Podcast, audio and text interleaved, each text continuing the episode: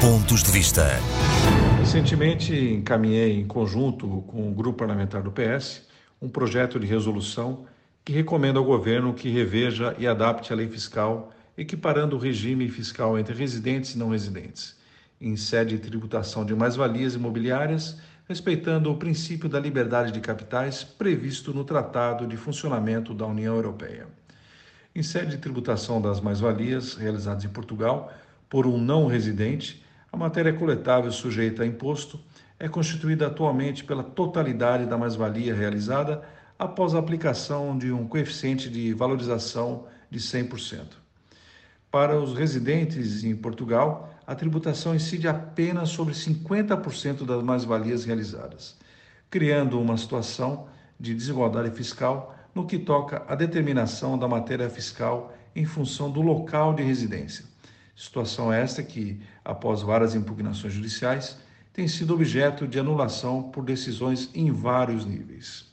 No dia 18 de março de 2021, o Tribunal de Justiça da União Europeia condenou o Estado português pela discriminação de não residentes face aos residentes na tributação das mais-valias imobiliárias, considerando procedente uma queixa apresentada por um cidadão português residente na França o qual teve o direito reconhecido de reaver o IRS pago em excesso, acrescentando que esta decisão aplica-se a todos os cidadãos não residentes que realizaram mais-valias e pagaram imposto indevido.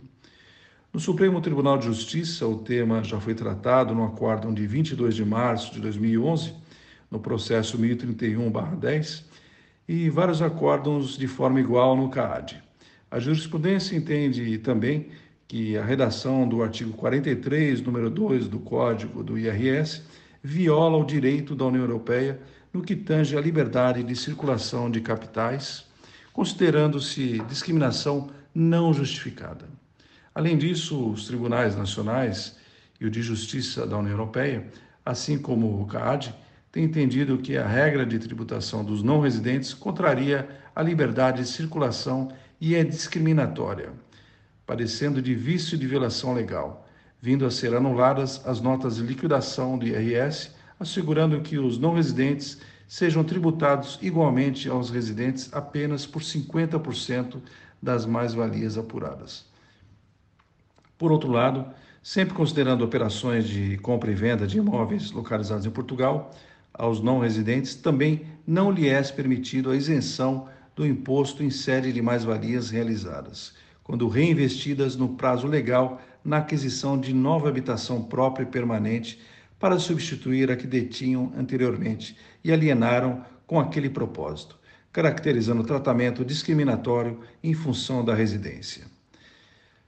Importa, pois, fazer as adaptações necessárias na lei fiscal portuguesa nesta matéria, equiparando o regime fiscal de residentes e não residentes em sede de tributação de mais-valias.